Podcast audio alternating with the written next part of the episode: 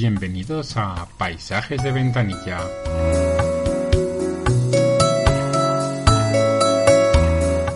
En el programa de hoy tendremos música,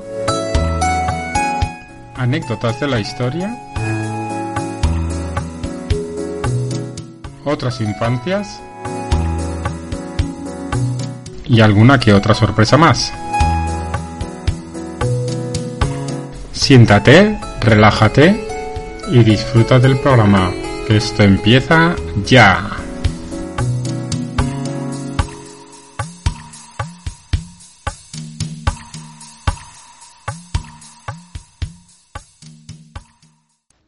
Siempre que viajo, escucho paisajes de ventanilla. Y vamos a empezar con una pequeña anécdota de la historia.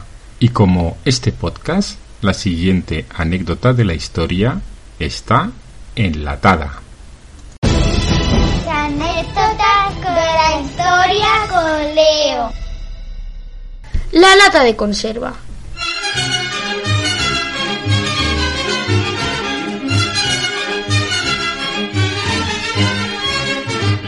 Cocinero, cocinero, enciende bien la candela y prepara con esmero una Ya sean unas baked beans o una sopa de tomate, la lata de conserva es algo antiguo y aunque no lo parezca, el invento es francés. Pero ¿cómo se inventó? Bien, pues en 1795 los soldados en el frente tenían siempre el escorbuto, una enfermedad que mataba al no ingerir vitaminas que se perdían si el alimento no estaba en buen estado. Y así los ejércitos sufrían. Pero Napoleón no quería que eso siguiese porque perdería la guerra, puesto que además el mejor ejército es el bien alimentado.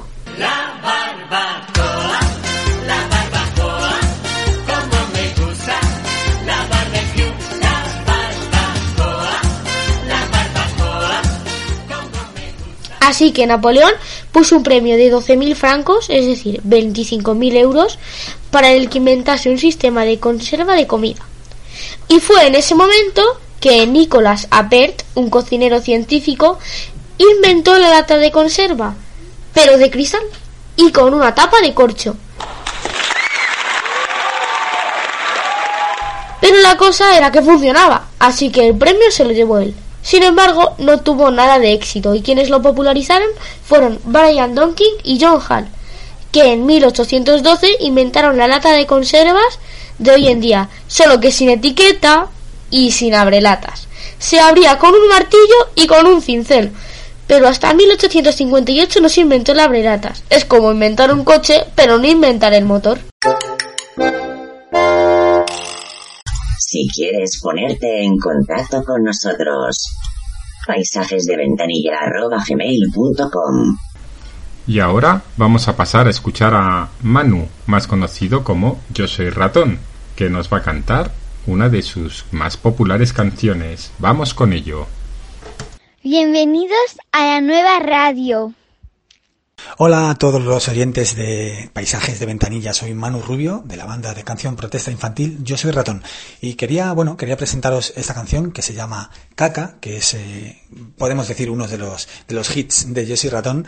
mm, pero que aparte de ser mm, divertida y, y animada, eh, también esconde un mensaje de comprensión hacia la infancia, especialmente hacia los niños que están, que están adquiriendo el control de esfínteres y que, y que muchas veces los adultos les, les damos mucha prisa, les metemos mucha prisa para que lo hagan rápido, para que se ajusten a nuestros tiempos, cuando somos nosotros los que tenemos que ajustarnos a sus tiempos. Un abrazo grande de nuevo y muchísimas gracias por escuchar. Chao, chao.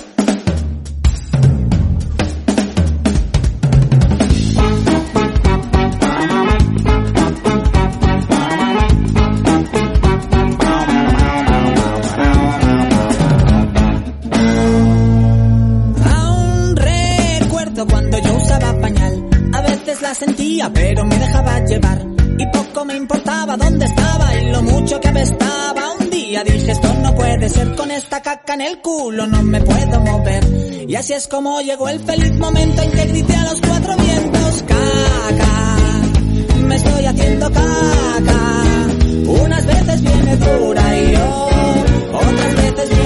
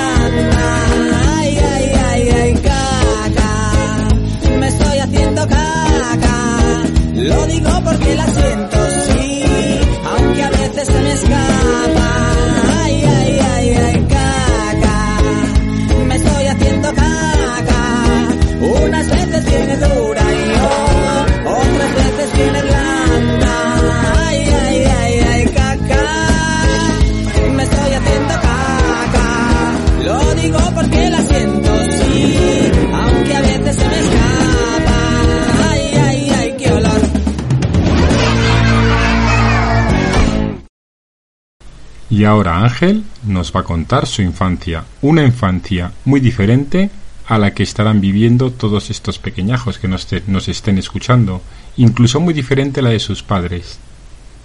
Por eso son infancia de otros tiempos. Infancias de otros tiempos.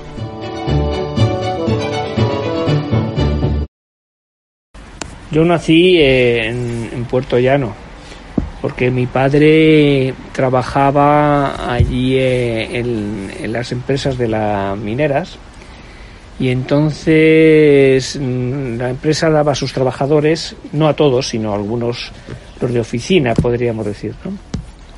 les daba unas casitas eh, pequeñitas que consistían en una habitación, un salón, una cocina y un patio de primera planta, ¿no?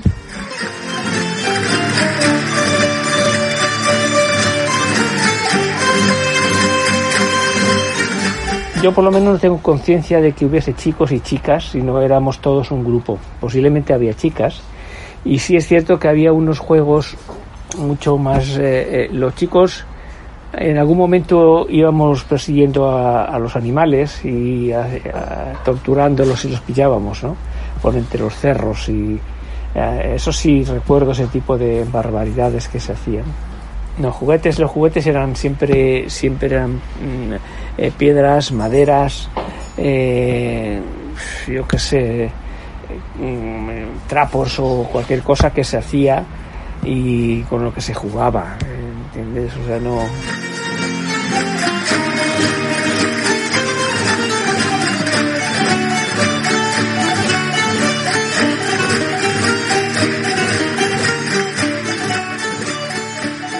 Iba a Granátula de Calatrava, si es que estaba mi tía allí, que también pasaba, no todas las vacaciones, pero siempre un- una temporada.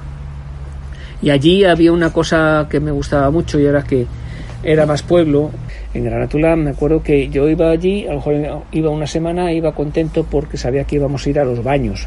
Se llamaban los baños un acuífero de agua ferruginosa que había en medio del páramo allí, que había que ir con, con caballería, andando no, no llegabas, y que era un sitio donde daban de beber a las, a las ovejas y a las cabras que se tenían allí los cabreros se había construido un pequeño chamizo un grande para ir guardando el ganado y resguardarse los, los pastores. Y entonces el ir en el baño, en el verano, ir a los baños, para nosotros era una delicia porque te subías en un carro que te dejaba el vecino con un burro, ibas con sacos de comida que llevabas eh, pues desde una sandía, un melón, un tocino, eh, pan, eh, y llegabas a... tú no veías los baños porque ibas andando, andando, a lo mejor te tirabas um, tres horas o dos horas, yo no sé cuánto tiempo, porque claro, el tiempo en aquella época no, no- no- nosotros no éramos conscientes de ellos. Y, llegabas allí, allí al- a los baños y en los baños era... metías todo lo que traías en el chamizo ese grande que había, que es eh, con paja, que había mucha paja por todo el suelo para poder dormir, se hacían camas y había una esa es la primera vez que yo me, bañé en aguas que no era agua que no fuese la que te echaban por la cabeza.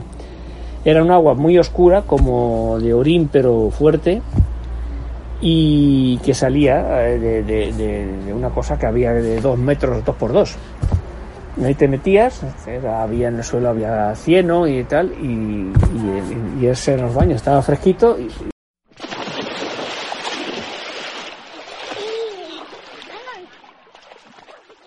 Después al pasar el tiempo, un tío mío que vivía también, que era guardia de seguridad en una de las minas y que era muy borrachito, se llamaba el, el tío Saturnino, pues ese, ese hombre en la casa donde vivía, que era un poco más arriba de nosotros, eh, hizo un agujero en el suelo y, encontró agua.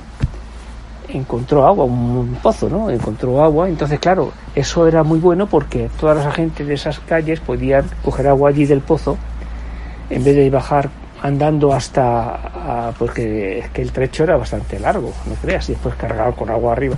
Entonces, me acuerdo yo que a veces me ponía a mí en un. había hecho un chamizo que rodeaba el pozo en donde tenías sitio para sentarte, ¿no? Para que no estuviese al aire libre, que era al lado de su casa que tenía él ahí.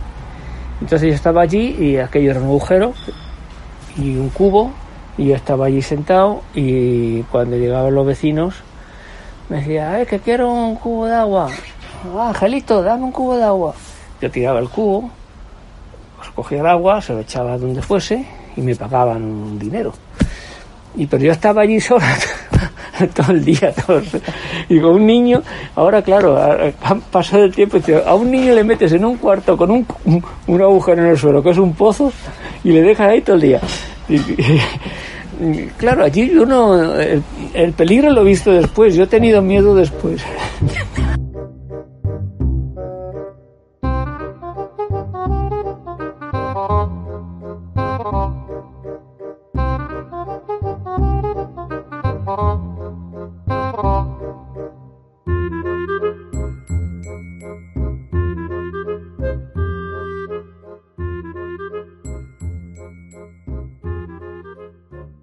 Solamente empecé a saber lo que era un trabajo más o menos formado cuando ya aquí eh, en, Madrid estuve trabajando, bueno, trabajaba en algunos fines de semana y algunas vacaciones en una tienda de- de ultramarinos que se llamaba entonces, donde se vendía absolutamente todo. Y entonces yo lo que iba, eh, como no tenía colegio en esa época, me iba corriendo hasta Santa Isabel y allí trabajaba todo el día. Trabajar todo el día era todo el día. Yo allí a las 10 de la mañana hasta las 10 de la noche. Pues eso, yo tendría 8 años, 9. Y eh, el trabajo consistía en, primero en un principio era ayudar a las señoras a subir las bolsas a sus casas, porque todas eran gente muy mayor. Entonces yo las subía y y me daban algún, alguna monedilla o algo. Y después en la tienda, pues como solamente había un, un señor eh, eh, haciendo, eh, eh, sirviendo, pues eh, llegaba por ejemplo la época de Navidades, que había mucho más trabajo, me decía, niño, ponle a esta señora medio de garbanzos. Yo le ponía garbanzos, o ponme no sé qué. Yo trabajaba allí como un niño, de ve y trae, trae y lleva.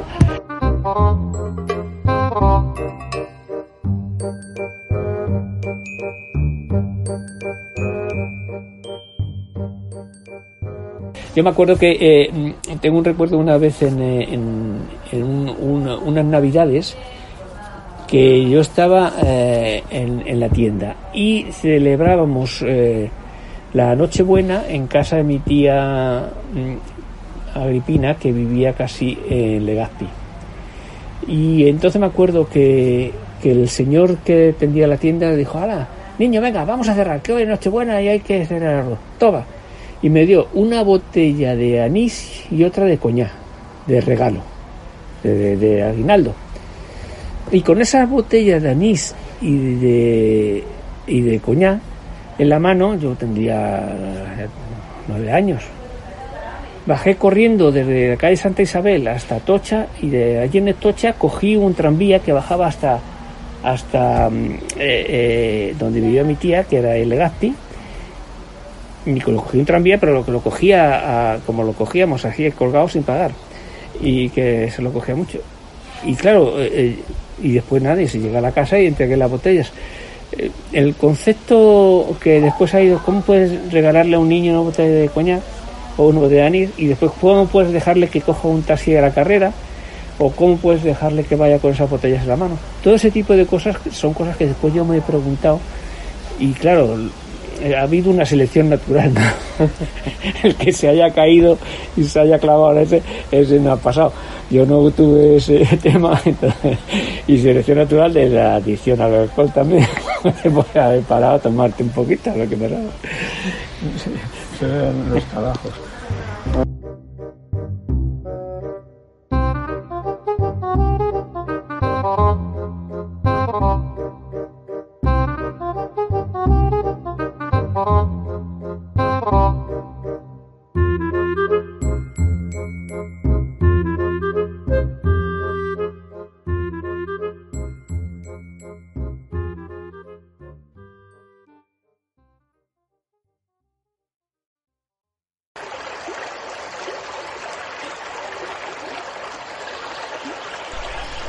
Sonido de agua. Eso nos indica que tenemos una entrega más de Laura de la Charca con sus anfibios, batracios, peces.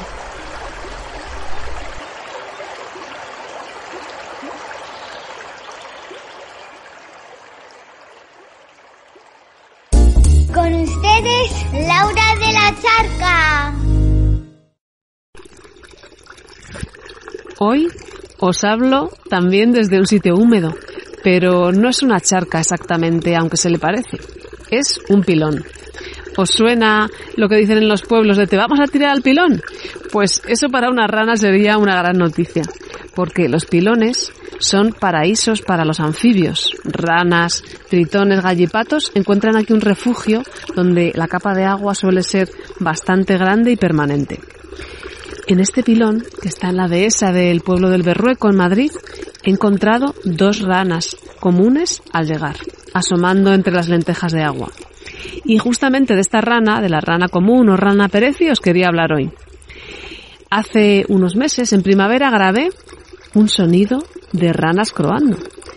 Y podéis comprobar cómo tienen mucho más sonido del que podíamos imaginar. No solo es crack, crack, crack. Las ranas, cuando están en el periodo de, de cortejo, despliegan todo un abanico de sonidos para seducir a sus potenciales parejas. Así que ahora veréis, para mí está clarísimo lo que se están diciendo. A ver qué opináis.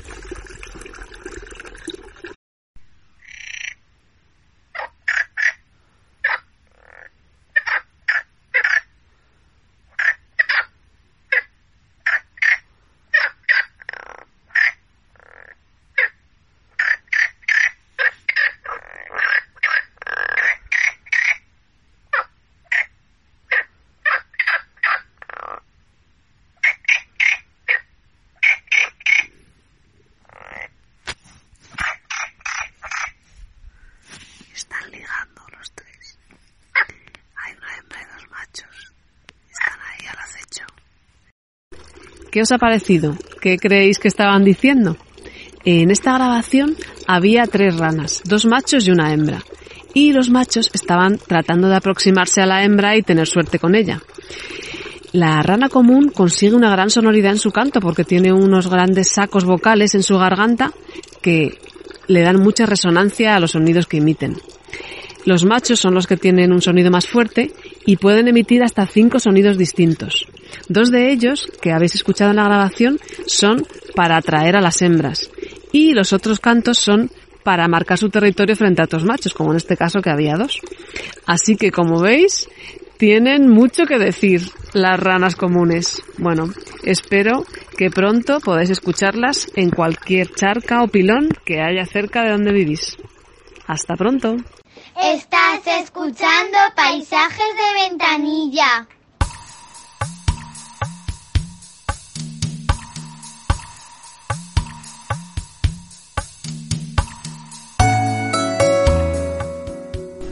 Y aquí se acaba un capítulo más de Paisajes de Ventanilla.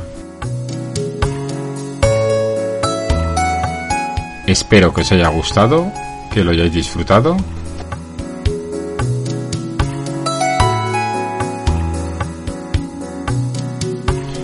Y si vais de viaje, no os olvidéis de mirar por la ventanilla.